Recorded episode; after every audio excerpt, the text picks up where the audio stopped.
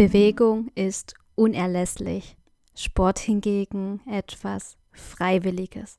Es ist die Balance von Aktivität und Entspannung. Hallo und herzlich willkommen auf dem Podcast Smile and Shine, dem Podcast für ein ganzheitlich zahngesundes Leben und für mehr Wohlbefinden.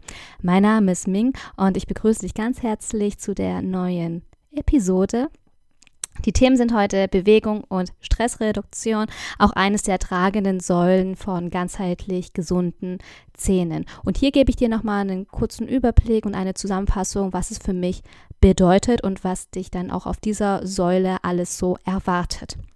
Bewegung ist unerlässlich. Das heißt für mich, dass Bewegung im Alltag auf jeden Fall ein Muss ist. Das heißt, wir Menschen sind nicht dazu geschaffen, neun oder zehn Stunden lang im Büro zu sitzen oder generell sitzende Tätigkeiten zu vollrichten, denn wir Menschen, wir müssen uns bewegen. Das ist etwas Essentielles. Und wie du das schaffst, dann auch viel mehr Bewegung in deinen Alltag zu integrieren, ohne groß etwas verändern zu müssen, da gebe ich dir auf jeden Fall noch ein paar Tipps mit an die Hand und die werden dir dann auch helfen, langfristig fit zu bleiben und so kannst du auch deine Kreativität fördern und deine eigenen Möglichkeiten finden, mehr Bewegung in den Alltag zu integrieren.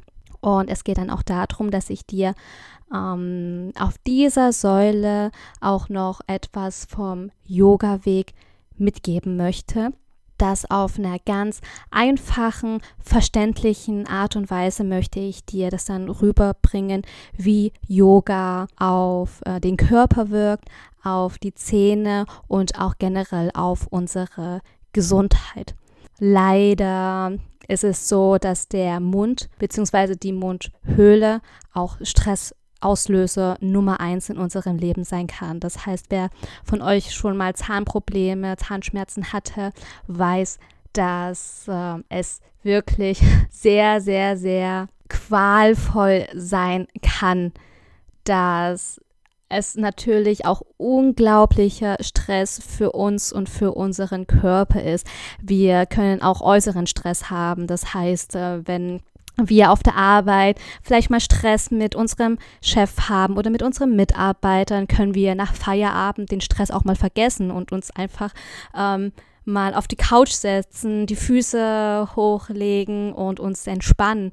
Ähm, aber natürlich gibt es auch den anderen Stress, den wir nie abstellen können, wenn er in uns drinnen sitzt. Und ähm, das wäre dann zum Beispiel das Thema Zahnschmerzen, Zahnprobleme oder chronische Entzündungen oder Infektionen, die wir nicht einfach so vergessen können und wir den Schmerz auch nicht einfach so gut unterdrücken können, dass es uns ähm, ja prima geht. Da zeige ich dir dann auch bestimmte Techniken, gebe dir auch Atemübungen, Atemtechniken an die Hand und vor allem auch noch das Verständnis dazu, was unser Atem eigentlich mit uns bewirkt und was auch richtiges Atmen und regelmäßige Atemübungen für einen unglaublich positiven Einfluss auf unseren Körper hat. Und so regen wir auch unseren parasympathischen Nervensystem an, der dann auch dafür sorgt, dass wir viel mehr zur Ruhe kommen können, dass wir den Stress abbauen können und der Parasympathikus sorgt dann auch dafür, dass unser Verdauungssystem wieder bestmöglich funktioniert, dass wir Nährstoffe wieder besser aufnehmen können und verwerten können. Das kriegen wir dann wirklich hin, wenn unser Körper, wenn unser Geist komplett entspannt sind. Ein weiterer Faktor vielleicht, um den ähm, Bezug zur, zur Zahngesundheit dann auch schaffen, ist, dass für die Entstehung und Verbreitung von Karies auch Stress ist. Stress kann ebenfalls dazu beitragen, dass die Kariesbakterien in unserer Mundhöhle und auch andere unerwünschte Erreger die Oberhand gewinnen können. Der Grund da ist auch ein ganz einfacher, dass durch Stress, durch die Aktivierung des Sympathikus, also der Gegenspieler von dem Parasympathikus, auch unser Speichelfluss reduziert. Und der Speichelfluss ist hier auch sehr, sehr, sehr wichtig für die Remineralisierung unserer Zähne. Ja, in stressigen Zeiten beißen wir uns auch oft durch das Leben. Und wie ich auch bereits schon gesagt habe, kann, der, kann die Mundhöhle Stressauslöser Nummer eins sein, was oft in unserer Gesellschaft übersehen wird, was auch oft einfach ignoriert wird und beiseite geschoben wird und darauf gehofft wird, dass es irgendwann mal wieder besser geht. Und die Folgen sind Nacken- und Kiefergelenksverspannungen, Zähneknirschen beim Schlafen, das kommt zu abrasiven Zähnen. Das Immunsystem wird dadurch geschwächt. Es kommen chronische Zahnschmerzen und Zahnerkrankungen hinzu, was Bewegung und Stressreduktion vereint ist Yoga. Und Yoga möchte ich jetzt auch in der heutigen Folge dir ans Herz legen. Yoga kann deine Zahngesundheit fördern und unterstützen. Diese Art von Yoga führt dich mit sanften Dehnübungen sowie mit kraftvollen und haltenden Körperstellungen auch zu mehr Beweglichkeit und Muskelkraft und auch ähm, ja die Stärkung deiner Zähne. Du lernst dann natürlich mit Yoga, wie du dich entspannen kannst, wie du die wie du dich in die Entspannung hineingeben kannst und wie du auch bewusst durch die Körperübungen im Yoga deinen Energiefluss aktivieren kannst, Blockaden auflösen kannst und somit ja viel mehr geschmeidiger, flexibler wirst. Und je flexibler und geschmeidiger du auch im Geist bist, desto flexibler und geschmeidiger wirkt sich das dann auch auf deinen Körper aus.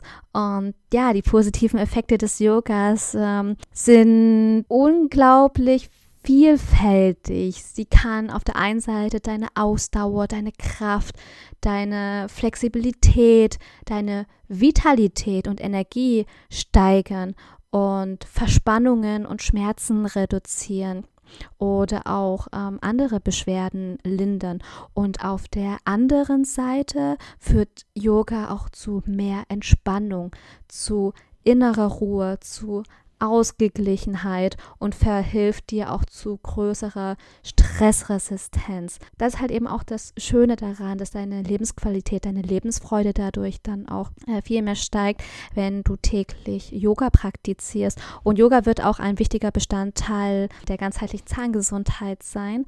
Und da werde ich auch nochmal eine extra Folge speziell über das Yoga dann auch noch machen. Aber hier wollte ich dich erstmal so ein bisschen in diese Thematik, in das Thema hineinführen denn so können sich auch neue Perspektiven und Denkweisen eröffnen und das ist das, wo ich ein unglaublich großer Freund dafür bin, einfach mal die Blickrichtung zu ändern, offen für Neues zu sein und über den Tellerrand zu schauen. Also falls du noch nicht vertraut mit Yoga bist, aber offen dafür bist und da vielleicht auch noch mögliche Fragen hast, dann kannst du mir auch gerne schreiben und falls du auch brennende Fragen hast, mir einfach eine E-Mail schreiben und ich kann sie, wie gesagt, auch in meinen Folgen einfach mal aufgreifen und die Fragen bzw. die Antworten auf die Fragen dann auch mit integrieren. Abschließende Worte dazu, was auch beim Yoga auch eine große Bedeutung hat, ist Meditation und Achtsamkeit. Meditation ist ein sehr wirksames Mittel, um den Anteil positiver Gefühle zu steigern. Meditation ist auch das zur Ruhe kommen des Geistes und da gibt es auch verschiedene Techniken dafür. Meditation kann aber auch Ängste auflösen, Schmerzen, Stress. Achtsamkeit ist das Beobachten des Körpers und des Geistes im gegenwärtigen Moment. Und es geht darum, bei Achtsamkeit auch annehmend und geduldig zu sein, präsent zu sein, auch neugierig und sanftmütig zu bleiben.